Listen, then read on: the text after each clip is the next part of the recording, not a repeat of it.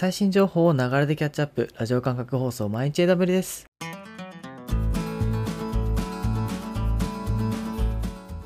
おはようございます。サーバーアクスの篠崎です。5月31日今日も最新のアップデートを皆様にお届けしていきます。電車に乗りながらご飯を食べながらちょっとしたながら時間で気軽にキャッチアップしていきましょう。放送のフィードバックは YouTube のコメント欄または Twitter のハッシュタグサバーにて投稿お願いします。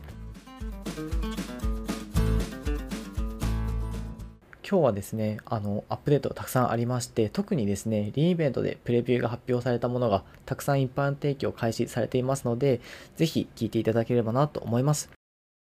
それでは早速、最新1日のアップデートを見ていきましょう。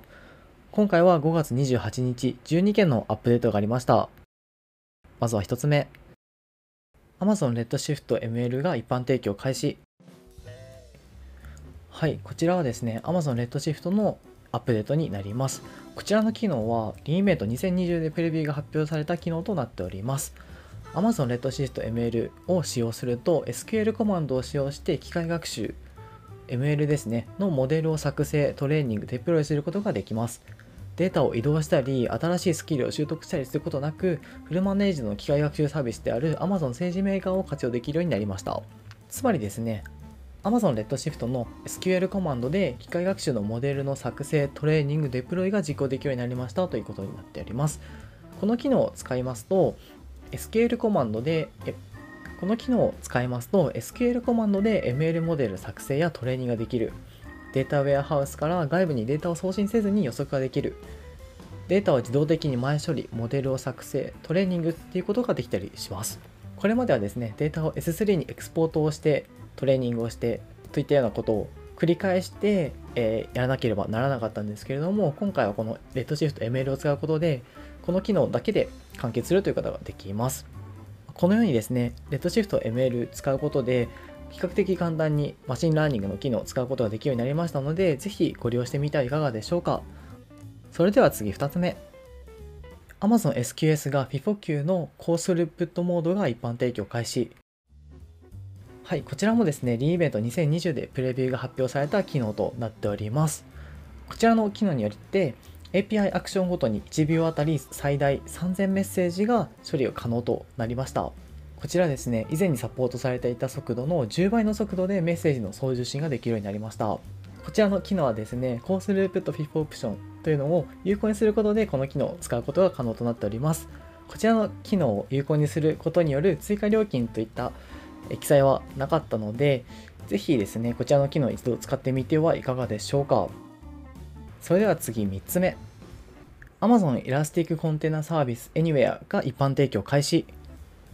こちらもですね、リーベント2020でプレビューが発表された機能となっております。Amazon ECS Anywhere はフルマネージドコンテナオーケストレーションサービスを提供するものでして、オンプレミスでもどこでも ECS のオーケストレーションサービスが使えるようになるといったものになります。これによってですね、ユーザーは現在 Amazon ECS を使用しているものと同じ API、クラスター管理、ワークロードスケジューリング、モニタリング、デプロイパイプラインを使用してコンテナ化されたアプリケーションをオンプレミスで実行及び管理することができます。オンプレミスサーバーまたはインスタンスを ECS コントロールプレーンに接続することで独自のインフラストラクチャで ECS Anywhere を使用することができます。こちらの機能を待っていた方も多いのではないでしょうか。ぜひ検証してみてください。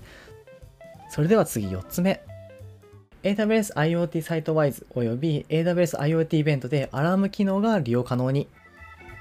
こちらもですね、リーメイト2020でプレビューが出た機能が一般提供開始のものとなっております。AWS IoT サイトワイズおよび AWS IoT イベントでデバイス機器およびプロセスのルールベースのアラートを設定、視覚化および管理できるようになりましたというアップデートになります。こちらですね、具体的にはまデータが敷地を足した時に通知をするといったアクションがすることができます。こちらの機能はですね、ラムダや SQS、SNS を介してアラーム発報時に課題管理に連携をすることが可能となっております。IoT サイトワイズ、IoT イベントご利用の方はぜひドキュメントチェックしてみてください。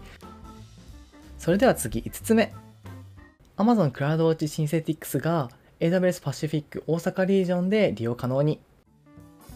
はい、こちらはですね、大阪リージョンで利用可能になったサービスが増えたよといったアップデートになります。REST API、URL および Web コンテンツを24時間無休で毎分監視することをサポートする機能である Amazon CloudWatch Synthetics が大阪リージョンで利用可能になりました。かなりですね、大阪リージョンもサービスが充実してきましたね。大阪リージョンで CloudWatch Synthetics 使ってみたいよといった方はぜひチェックしてみてください。それでは次、6つ目。AWS Wavelengths は SOC、システムオーガナイゼーションコントロールに準拠するようにはい、こちらはですね、AWS Wavelengths に関するアップデートになります。SOC とは AWS システムオーガニゼーションコントロールズのことです。コンプライアンスとその運用に関するレポートの発行をすることができて、監査に役立っていることができます。 Wavelength がですね、え、今回準拠したことによって AWS アーティファクトから SOC のコンプライアンスレポートをダウンロードできるようになります。Wavelengths ご利用の方はぜひですね、AWS アーティファクトからレポートのダウンロードしてみてください。それでは次7つ目。Amazon Kinesis Data Analytics Studio を発表。はい、こちらですね、Amazon Kinesis Data Analytics のアップデートとなっております。データストリームをリアルタイムでインタラクティブにクエリし、SQL、Python、Scala を使用してストリーム処理アプリケーションを簡単に構築して実行できる Amazon Kinesis Data Analytics Studio が利用可能になりました。この Amazon Kinesis Data Analytics Studio は迅速な開発のためのシンプルで使い慣れたノートブックインターフェースを使用して開発者がストリーム処理にアクセスしやすくなっておりますのでこのスタジオを利用すると簡単にサーバーレスノートブックを起動実行し結果を得ることができますノートブックは処理エンジンとして Apache Flink を利用しており Glue を選択するだけで簡単に検証することができますぜひですね、これまで Kinesis Data Analytics にハードルを感じた方は一度使ってみてはいかがでしょうか。それでは次8つ目。AWS Glue DataBrew は新しい nest と unnest の変換を追加。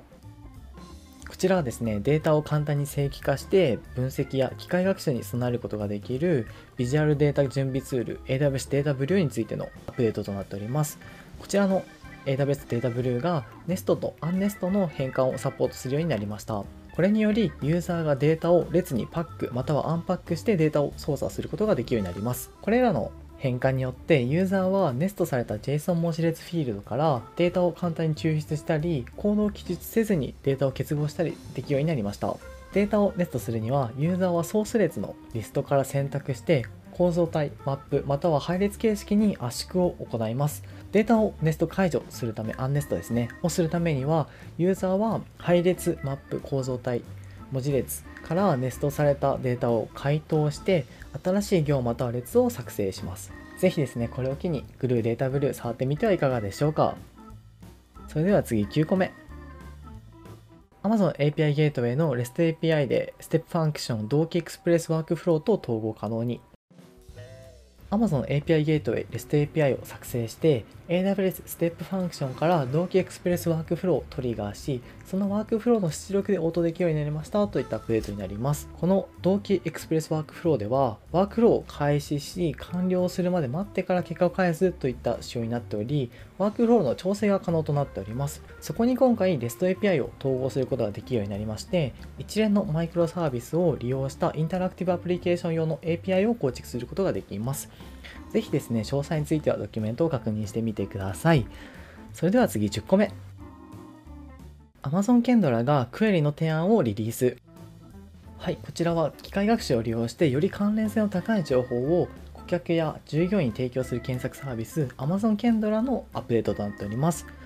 このクエリの提案機能を利用することでより最適な情報を検索する時間を節約できるようになりました。この機能を使用すると Amazon Kendra のユーザーが検索ボックスにクエリを入力するときに人気のある検索クエリを提案することができます。またですねこちらの機能はですね特定のクエリが提案されないように制御またはブロックすることも可能となっております。Amazon Kendra もしかしたら馴染みのない方もいらっしゃると思いますのでぜひ一度こちら触ってみてはいかがでしょうか。それでは次11個目。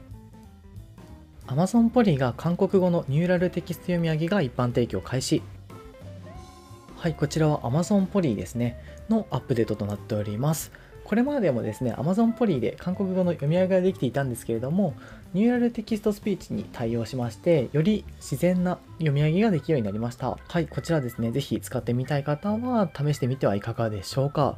それでは最後12個目。Amazon ライトセール DNS はルートドメインをライトセールコンテナサービスにポイントすることをサポート。はい、こちらは Amazon ライトセールに関するアップデートになっております。ライトセール DNS を使用してカスタムルートドメインからライトセールコンテナサービスにトラフィックをルーティングできるようになりましたといったアップデートになります。これまでもですね、コンテナサービスにマッピングする CNAME レコードの作成についてはサポートしていたんですけれども、今回のリリースにより、 Lightsail DNS はカスタムルートドメインをコンテナサービスのデフォルトドメインにエイリアスすることをサポートしました。これによって、 Lightsail でホストされている DNS ゾーンに A レコードなどを作成してコンテナサービスにポイントすることができます。 Lightsail 内の DNS 管理は無料となっておりますので、ぜひ利用を検討されている方はドキュメントをチェックしてみてください。以上12件5月28日のアップデートでした。